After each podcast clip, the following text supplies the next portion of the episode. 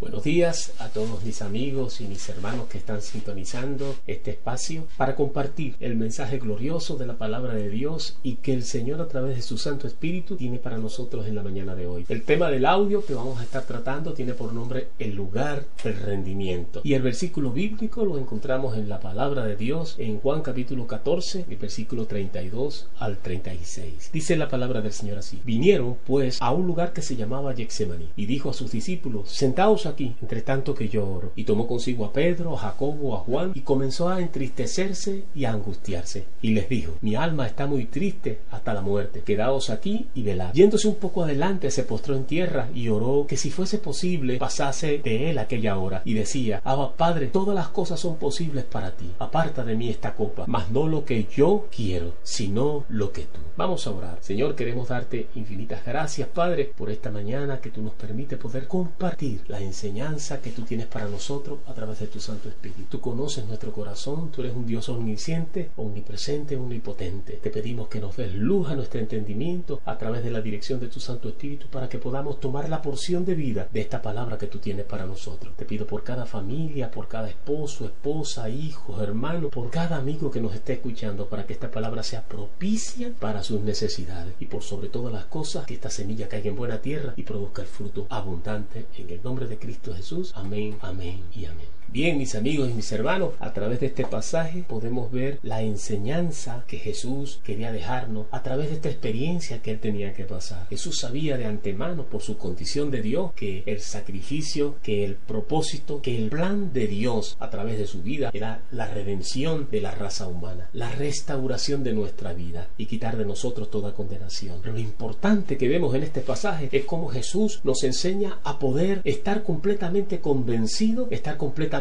seguro de que a pesar de que el objetivo es el mismo, de que estemos cumpliendo la perfecta voluntad de Dios y que no hagamos las cosas en nuestra vida conforme a nuestro propio plan y que no justifiquemos el fin por los medios, sino que nuestra vida sea en cada momento conforme a la voluntad de Dios. La palabra de Dios nos muestra en Isaías 53 del 6 al 10 el plan de Dios que había con Jesucristo. Dice el Señor, todos nosotros nos descarriamos como ovejas, cada cual se apartó por su camino, mas Jehová cargó en él el pecado de todos nosotros. Angustiado él y afligido, no abrió su boca. Como cordero fue llevado al matadero y como oveja delante de sus trasquiladores enmudeció y no abrió su boca. Por cárcel y por juicio fue quitado. Y su generación, ¿quién la contará? Porque fue cortado de la tierra de los vivientes y por la rebelión de mi pueblo fue herido. Y se dispuso con los impíos, dice la palabra del Señor, su sepultura. Más con los ricos fue en su muerte, aunque nunca hizo mal, ni hubo engaño en su boca. Con todo eso, Jehová quiso quebrantarlo, sujetándolo a padecimiento. Cuando haya puesto su vida en expiación por el pecado, verá linaje, vivirá por largos días, y la voluntad de Jehová será en su mano prosperada. Jesús sabía el propósito por el cual Dios lo había enviado a las naciones, pero él en Getsemaní quería darnos el mensaje glorioso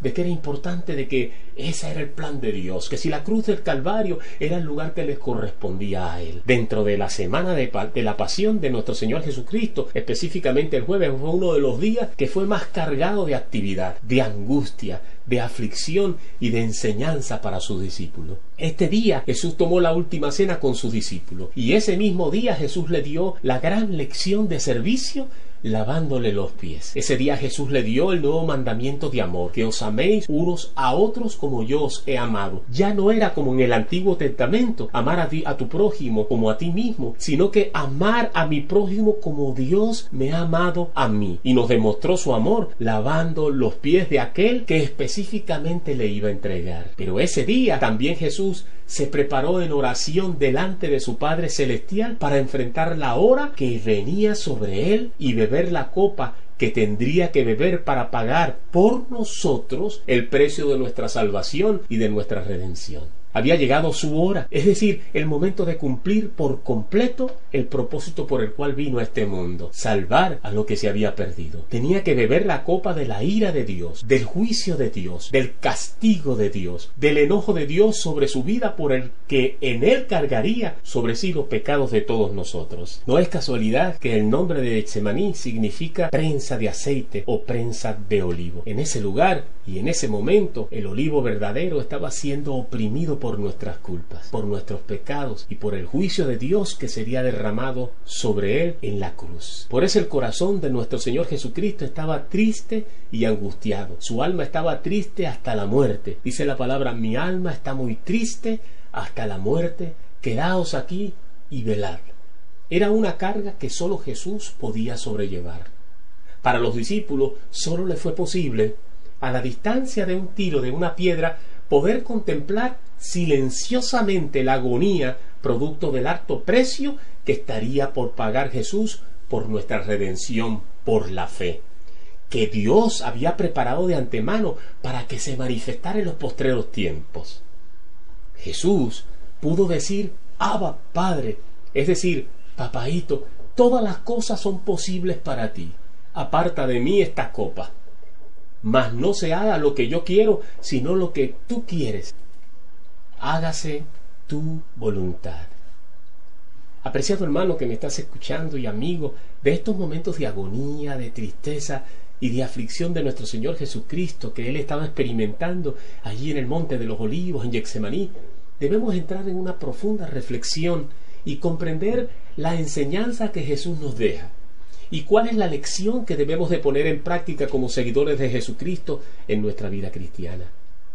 Muchas veces Dios nos lleva a momentos en nuestra vida a ese lugar de nuestro Yexemaní, al, lugar donde saca lo, sacó lo mejor de Jesús, su obediencia incondicional. Jesús no fue él solo a Yexemaní, él llevó a sus discípulos, pues había una lección que tenían que aprender. Muchas veces el Señor nos lleva a momentos de aflicción, de tristeza, de angustia, momentos donde será muy difícil de poder distinguir la luz en el horizonte, en la senda que estamos transitando en la vida, con el propósito de sacar lo mejor de nosotros, para exprimir lo que hay en nuestro corazón.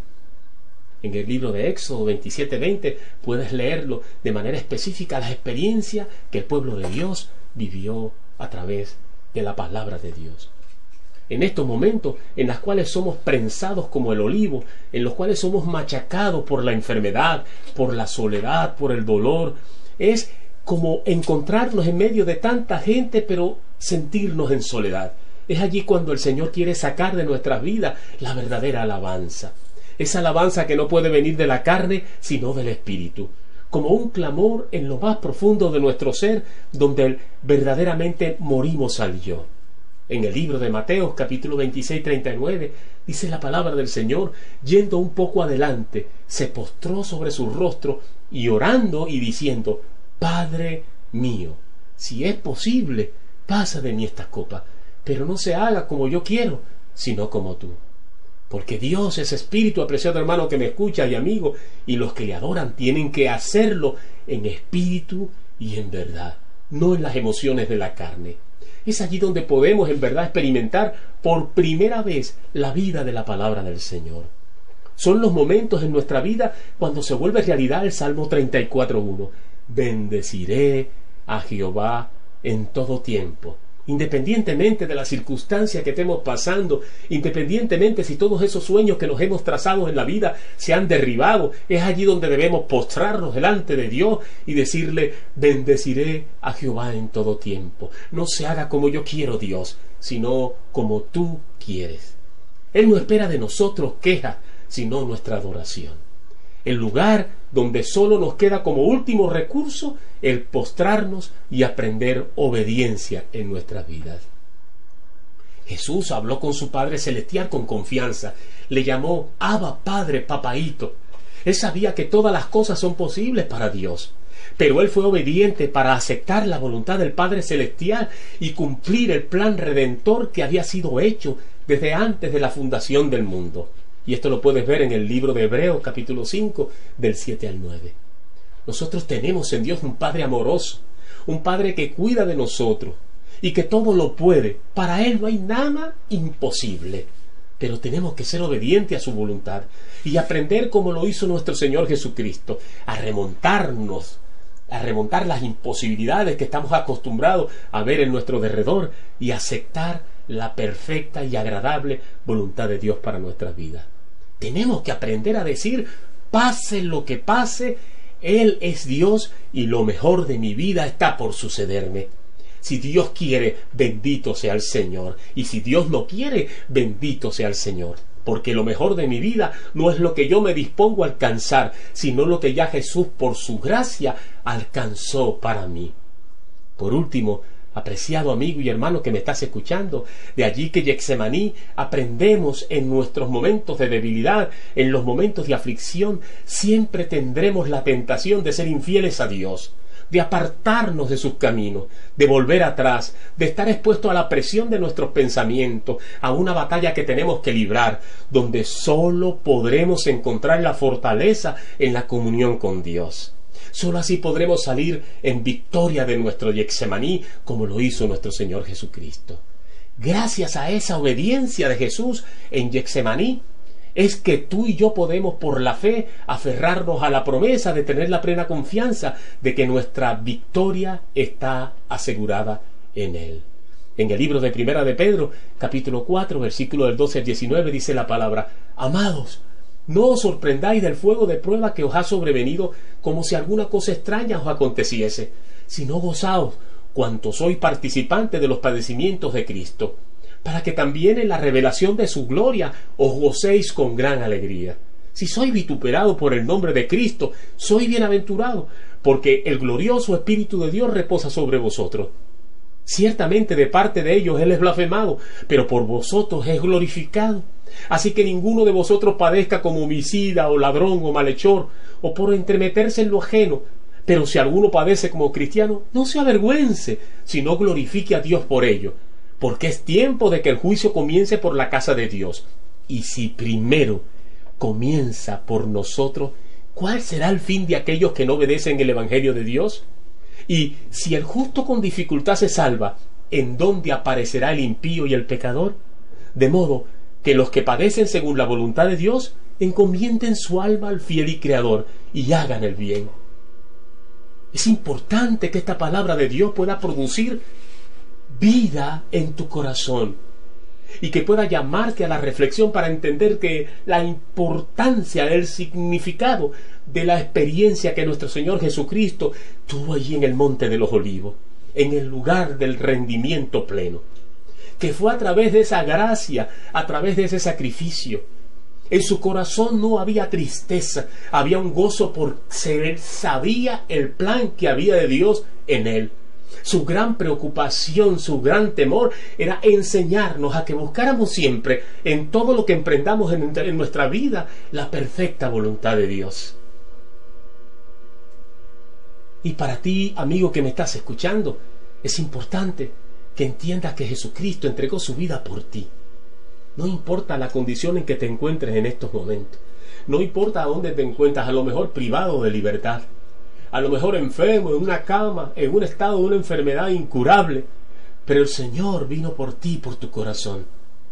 Él vino para salvar tu alma. Él vino para darte vida eterna en Cristo Jesús. Él pagó el precio en la cruz del Calvario por tu enfermedad, por tus pecados, por tus rebeliones. Él vino a darte vida y vida en abundante. Pero necesitas abrir tu corazón, reconocer este sacrificio que hizo Jesús en la cruz este mundo con todo su modernismo, con todo su, su, avance, nos está haciendo olvidar de lo más sencillo, pero de lo más significativo para nuestras vidas. Es reflexionar en nuestro interior de la existencia de Dios y de la manifestación de su amor a través del sacrificio de nuestro Señor Jesucristo. Nada de lo de este mundo te lo vas a poder llevar en la eternidad. Todos los avances tecnológicos, todas nuestras profesiones, nuestro dinero se quedará en esta tierra. Pero tu vida a dónde va? Hay dos lugares. Tú tienes que escoger. O vas a la eternidad con Dios, en la comunión con Jesús y con su Espíritu, o te vas a las tinieblas, a la profundidad del, crujir de diente. Pero Dios quiere, Dios no vido, envió a Jesucristo para que nadie se pierda, sino para que fuera salvo por Él. Solamente tienes que decir esta pequeña oración. Si estás preparado, repite conmigo estas palabras. Señor Jesús, en estos momentos esta palabra ha tocado las fibras de mi ser. Te abro las puertas de mi corazón. Señor, yo sé que no soy digno de que tú entres en mi casa, de que tú entres en mi alma. Pero Padre, tu palabra dice que en la sangre que derramaste en la cruz del Calvario en Cristo Jesús es suficiente. Y tu palabra dice que todos mis pecados serán borrados y que tú harás por tu gracia, por el sacrificio de la sangre derramada, en mí una nueva criatura. Te acepto, Señor Jesucristo, como mi único Señor y Salvador. Y declaro que hoy en adelante tú has hecho de mi vida una casa, una morada de Dios a través de su Espíritu. Y me guiarás a cambiar, a hacer las cosas agradables a ti. Por tu amor y por tu misericordia. Si has hecho esta oración, déjame decirte que la promesa de Dios hoy se cumple en tu vida. Hoy por fe eres salvo y tu nombre está inscrito en el libro de la vida y está preparada la salvación para ser alcanzada en los postreros tiempos en la manifestación de Jesucristo y muy pronto estaremos juntos en la comunión con Dios. Que Dios te bendiga y hasta otra nueva oportunidad.